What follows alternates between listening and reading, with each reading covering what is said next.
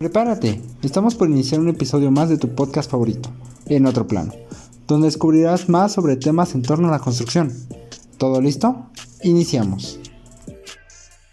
Hola, ¿qué tal? Sea bienvenido, bienvenida a tu podcast favorito en otro plano, como cada lunes trayendo los mejores temas para que puedan estar reflexionando, analizándolos. Yo soy Karina y el día de hoy me está acompañando aquí en la mesa Vir. Kevin, ¿cómo te encuentras el día de hoy? Hola, muchas gracias a Lili por esa presentación. Yo me encuentro muy bien y espero que todos nuestros radioescuchas estén excelentemente bien. Igual espero que por ahí se estén encontrando con toda la actitud para estar iniciando esta nueva semana y posiblemente si nos están escuchando por Spotify y ya es otro día nuevo, siempre es una buena manera para iniciar esto, este tipo de días, ¿no? El día de hoy les venimos trayendo un tema bastante interesante que está relacionado al impacto ambiental que existe dentro de la construcción. Ya sabemos que la construcción obviamente no es del todo amigable con el medio ambiente, o sí se han generado distintos impactos por ahí, pero me encantaría saber tu punto de vista que tienes relacionado a esto. Claro que sí. Eh, el tema de el medio ambiente es algo súper importante y ha retomado en esta época gran valor. El que ya no construyamos por construir, sino simplemente que construyamos con menor impacto ambiental que sea posible. Creo que es muy importante el que preservemos eh, nuestra fauna y nuestra flora para justamente son parte importante del ecosistema y pues nosotros en su mayoría hemos invadido parte de este ecosistema. Y nosotros como ingenieros y ingenieras es nuestra obligación también tomar en cuenta esta parte y evolucionar el no decir ah pues me va a costar menos y voy a contaminar más simplemente sino que también se tenga esta noción de que pues el mundo también tiene un límite y que tenemos que pues también cuidarlo y preservarlo, ¿no lo crees, Leli? Sí, de hecho, sí deberíamos estar considerando todo este tipo de cosas que tú mencionas, porque pues en realidad el mundo no lo vamos a tener para siempre, o obviamente si es que lo seguimos cuidando de esta manera, nos va a durar menos a comparación de tener un buen cuidado, pues aquellas, aquellos materiales que terminamos ocupando para crear otras cosas ya no van a existir en algún momento. Por ejemplo, los bosques que luego se terminan ocupando demasiado para cortar, pues obviamente madera y ocuparla dentro de la construcción. Creo yo que los, la construcción de edificios y sobre todo de infraestructura que va relacionada, pues tiene un mayor impacto dentro de los seres humanos y sobre todo dentro del medio ambiente, porque pues obvio consume mayor cantidad de material para estar construyendo y, también se relaciona mucha energía para terminar operando diferentes, diferentes cosas. Ya, ya sabemos por ahí como la maquinaria, diferentes herramientas que también se terminan utilizando dentro de la construcción. Hoy en día la forma en la que terminamos construyendo edificios sí ha estado evolucionando mucho a como era hace unos 50 años o hace unos 100 años.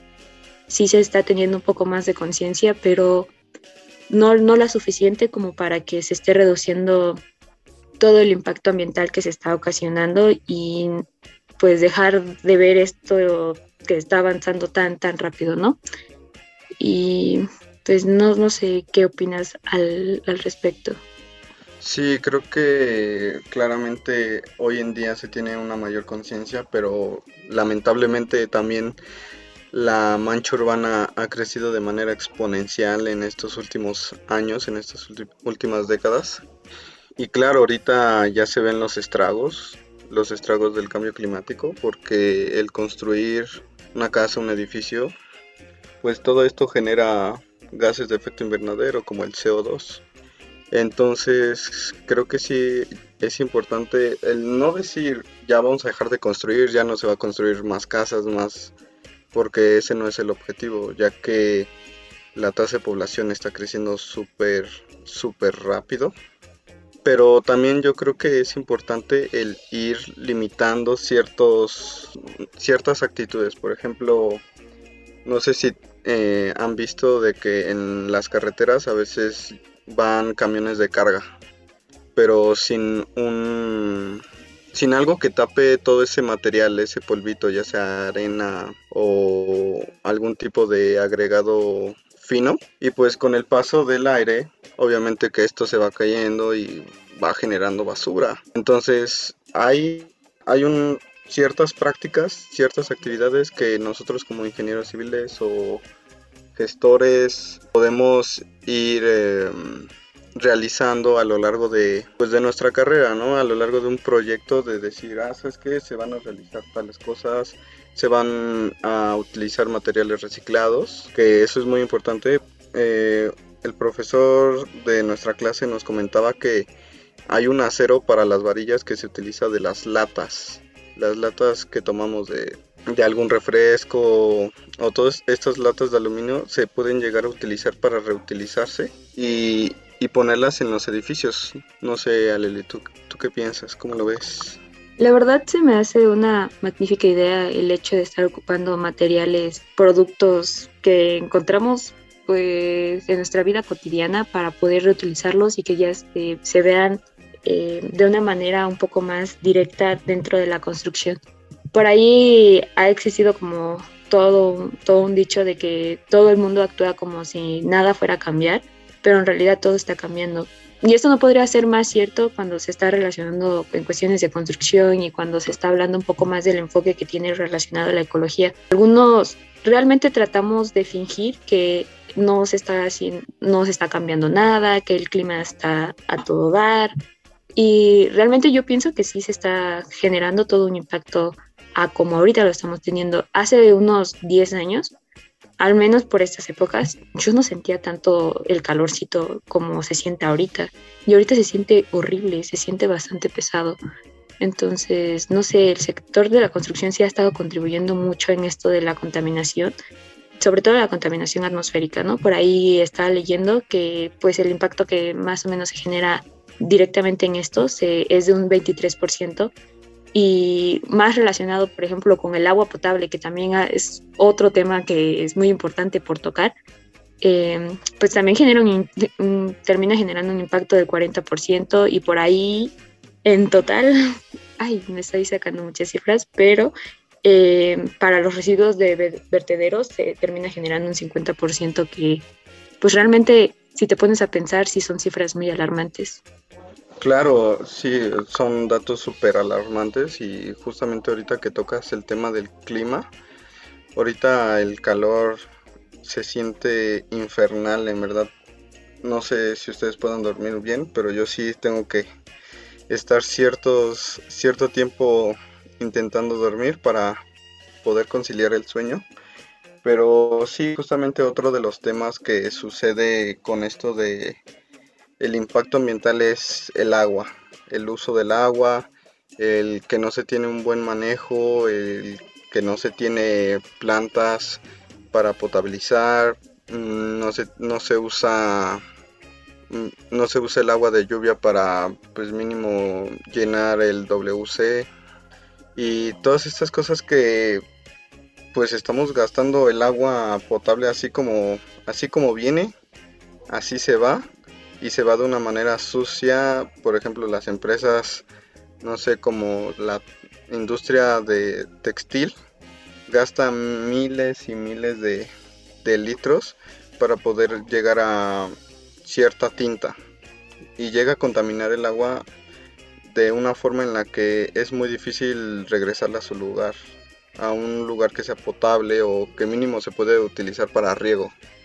Entonces creo que sí es muy importante que pues se empiece a cambiar todo esto, ¿no? Que, que no nada más sea, ah, llega el agua, pum, directo al directo a, a la línea del drenaje, sino que también se pueda utilizar, que se pueda reutilizar de una mejor forma, o que también se pueda captar agua, o utilizar em, calentadores solares en vez de en vez de un boiler.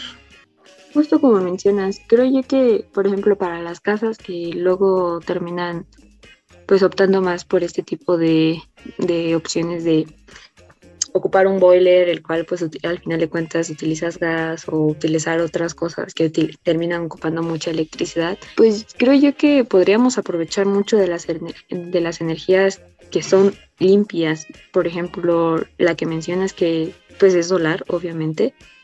el solecito pues ahí va a estar y qué mejor que estarlo aprovechando, ¿no? No sé si vamos comparando cómo es que también están, han estado surgiendo en estos últimos 10 años. Eh, pues en general sí la industria de la construcción se ha estado cambiando un poco su, su enfoque hacia un poco más de preocupaciones medioambientales. Por ejemplo, cuando estamos hablando de un edificio ecológico que ya se está convirtiendo últimamente como en algo de tendencia, porque pues es importante y hay pues también el gobierno debería de estar aquí formando parte de esto, pues muchas empresas han estado decidiendo pues invertir en este tipo de tecnologías sostenibles que al final de cuentas hagan a su edificio un poco más mm, sustentable para que pues puedan estar ahorrando diferentes energías y pues estén también minimizando los residuos que vayan a estar teniendo. Porque es importante, como mencionamos, estar reduciendo la, la huella de carbono porque pues al no estar invirtiendo dentro de eso, la verdad es que en un futuro los, el impacto va a ser más grande que el que tenemos hoy en día. Sí, justamente este, estas certificaciones, el que cuando tú construyes un edificio y empiezas a tener ciertas ciertos métodos sostenibles en tu edificio, no sé, le pones una planta para, no sé, para recolectar agua, todas estas cositas de, no sé, poner más ventanas para no usar un sistema de ventilación. Hay una certificación que se llama la certificación LIT y esta certificación eh, valida que tu edificio cumple con ciertas normas. Claro, hay una escala en la que califican a tu edificio dependiendo a ciertas actividades que tuviste en la construcción para disminuir este impacto ambiental.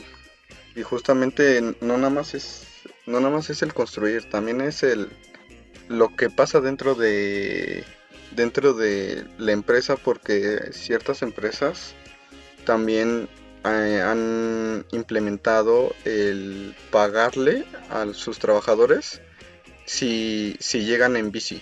O sea, si tú llegas a bici en tu trabajo, te dan un bono.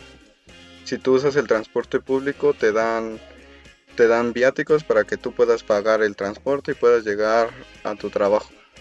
Entonces creo que el ir utilizando este tipo de, de incentivos positivos creo que ayudarían a pues a dejar de utilizar el coche privado, empezar a utilizar el transporte público que pues es otro super tema de empezar a quitar a empezar a quitarle el espacio a, al transporte privado y empezar a hacer ciclovías. Como ahorita en la Ciudad de México ya hay un poquito más de ciclovías.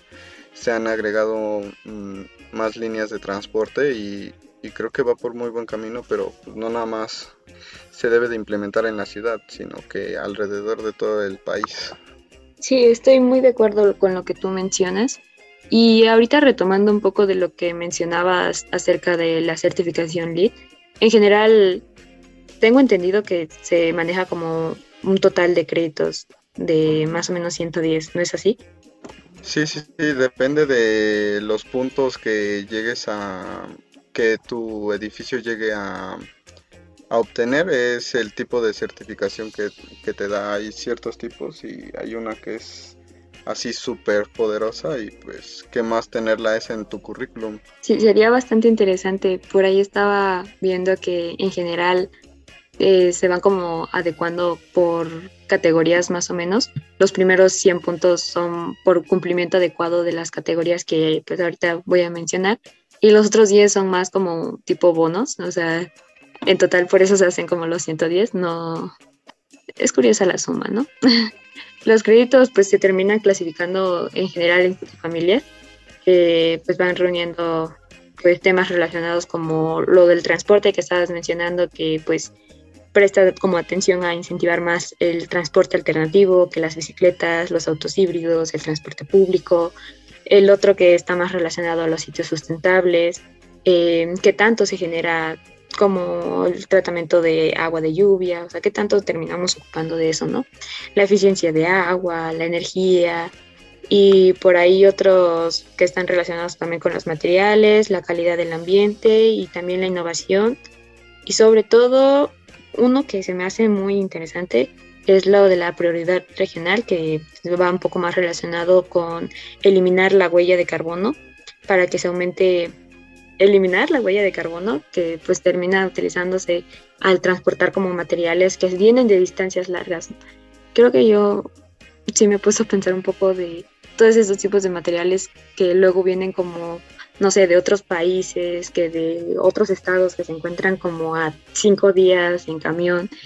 Creo que yo que pienso yo que eso no es tan sustentable. Y justamente lo que se empieza a hacer ahora también por costos es el hacer una investigación en relación a qué bancos de materiales se encuentran cerca de tu zona de construcción y después de ahí ya pueden transportar el material pues el material más cercano. Y justamente lo, lo que dices, todos estos procesos constructivos también tienen ciertas actividades que puedes ir um, disminuyendo el impacto ambiental, reutilizando el material para la siembra, eh, no tardarte al colar, eh, muchas, muchas cosas que se pueden ir implementando y creo que es muy bueno que desde nuestra generación y las que ya salieron se, se llegaran a empezar a implementar mucho. Justo como mencionas, también, no sé, el hecho de que en algún momento, en un futuro, vamos a estar construyendo, pues también construir un poco más consciente, ¿no? Por ahí yo he visto, no, no quiero eh, decir que está mal construido, pero pues también llega a faltar un poco de conciencia, de conocimientos de eso mismo. Pero sí he visto que luego hay casas que literalmente abarcan todo, todo, todo su terreno. Y siento yo que tampoco le das como oportunidad para que dentro de tu mismo terreno pues haya un espacio para que pues el suelo pueda, por así decirlo, respirar, ¿no? porque si terminas abarcando todo con cemento, pues al final lo que vas a terminar volviendo al suelo es un suelo infértil y pues ya no te va a servir de nada en algún futuro. No sé qué opinas al respecto de esto. Sí, según yo, en, los, en la normativa de la Ciudad de México se dice que debes de tener un mínimo de un 10% de tu área de construcción, tienes que tener un 10% de 10% de área verde. O sea, creo que el estar implementando este tipo de normas para que se cumplan, creo que me agrada bastante, aunque creo que un 10% es muy poco para lo que en realidad se necesita. Igual considero que es un porcentaje bastante pequeño. Em, a mí en lo particular he mantenido como esta idea de que una casa más grande no significa pues que sea mejor, ¿no? No sé si tú compartas como el mismo sentimiento de cuando ves una casa literalmente donde todo está lleno de, pues vaya de concreto y dices, ok, ¿por qué aquí no hay un área verde? Pues también estaría funcionando para que pues puedan tener un poquito de espacio donde se puedan sentir como con más con más tranquilidad, ¿no? Diría yo, pero pues no sé ¿Crees que se deba a algo que al final de cuentas la gente termine construyendo de este estilo? Sí, creo que se llega a pensar mucho de que entre, entre más grande sea tu casa, es más lujosa, está más bonita y, y creo que en realidad creo que lo que más importa en una casa es la arquitectura. Creo que el que tu casa tenga una buena arquitectura, eso créeme que el espacio es lo que menos, menos va a importar porque pues he visto departamentos de 60 metros cuadrados y, tiene un, acomodo que la verdad no sé cómo, cómo mis respetos para los arquitectos que llegan a, hacer unas, una administración de, del suelo muy, muy, muy buena en tan poco espacio. La verdad es que igual se, me hace em, sorprendente cómo es que utilizan sus conocimientos para pues poder administrar un espacio así, adecuarlo a, las, a, lo que estipula la, normatividad. Con esto que estábamos mencionando, no, no es tan directamente, pero es algo que tal vez sí tiene que ver un poco, es un poco relacionado a los edificios que son que ya están enfermos. También creo que es importante estar mencionando eh, que existen edificios que a veces por no estar bien construidos o, casas que no están bien construidas, pues terminan considerándose como enfermos.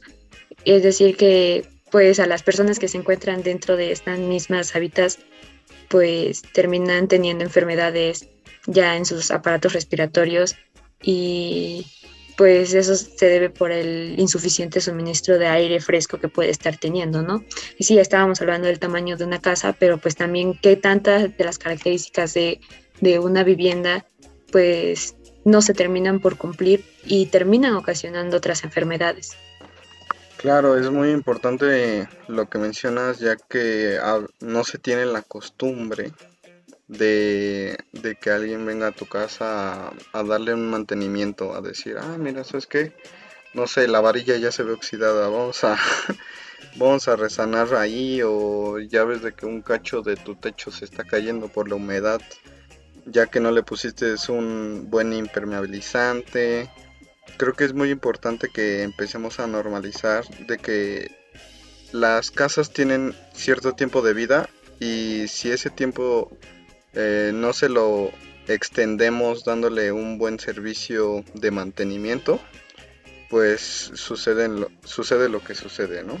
Justo, no, no debería, pues la gente sí debería de tener un poco más de conciencia. No, no, quiero responsabilizarlos directamente porque igual eh, siento yo que las facilidades de esto mismo o los conocimientos pues no se les han podido no, no se han podido, no han podido tener como ese acercamiento a, conocer cómo es tener un buen cuidado de, un, de, un, edificio, de una buena casa, porque al final es como mencionas, ¿no? Todo, pues al final de cuentas tiene un periodo de vida, nada es para siempre, al final, eh, cuando tú estás viviendo en una casita, pues se va a comenzar a desprender la pintura, se va a comenzar a desprender parte del concreto que tienes ahí y y hay que tomar conciencia que es importante darle mantenimiento a las cosas, no solo dejarlo de pues ya construí, ya no voy a estarle haciendo nada, no le voy a instalar ni siquiera un sistema de ventilación, no le voy a hacer este no le voy a dar un tratamiento a, la casa, voy a ver que sí tenga una buena ventilación, o sea, hay que comenzar a reflexionar en este tipo de cuestiones. ¿O, ¿Cómo piensas? Sí, justamente creo que para, para las casas sí creo que se llega a ver muy normal decir, no, pues así está mi casa y pero sí es muy importante que sí se tenga el cierto cuidado y el cierto mantenimiento para que se prolongue su vida. Y llegando a al cierre de este capítulo, yo como conclusión me llevaría el, que es muy importante que nosotros como estudiantes al día de hoy ya pensemos en adoptar esta ética de el impacto ambiental y de cómo reducir algunas de nuestras acciones desde nuestras trincheras y seguir propagando este, este mismo pensamiento para que pues en un futuro pues podamos seguir manteniendo pues este planeta que nos ha dado mucho. Exacto, tienes bastante razón. Desde acciones muy pequeñas pueden generar impactos bastante grandes. Eh, comenzar a reflexionar que el hecho de estarnos relacionando un poco más en el ámbito de la construcción no quiere decir que lo vamos a estar dejando a manos de otras personas. Podemos hacer algo desde, nuestra, desde nuestro punto de vista, desde nuestras posibilidades que tengamos y si podemos hacer algo por el, por el planeta, pues hay que hacerlo, ¿no? Ya hemos visto por ahí que esto mismo ha ocasionado mucho impacto hidrológico, mucho impacto a la biodiversidad, por ahí también llega a ser un poco a, a la atmósfera, los residuos que terminamos generando y quieras o no, todo este tipo de cuestiones terminan volviéndose en cuestiones sociales al final de cuentas, porque si no tenemos un, planeta bien, o sea, eso es como que lo que termina, de estar, mm, termina ocasionando otro tipo de problemas y el hecho de ignorar que la magnitud del problema que tenemos ahorita, pues va a ocasionar en algún momento otro tipo de cuestiones, ¿no? O sea, es como un efecto mariposa de que si al final no cuidas la gran magnitud de, del impacto ambiental que está generando la construcción, pues después vas a estar teniendo que personas que se están enfermando porque obviamente no le estamos dando el cuidado que se necesita, ¿no? Pero con esto al final pues terminamos concluyendo el episodio del, del día de hoy. Esperamos que hayas disfrutado mucho de este episodio y que te lleves una un buen tema para reflexionar en, estos días y que obviamente te, pongas a reflexionar en todas las cuestiones que puedes estar haciendo desde tu lugar. Con esto terminamos el día de hoy. Muchas gracias por estarnos escuchando. Nos vemos el próximo lunes con un poco más de En otro plano.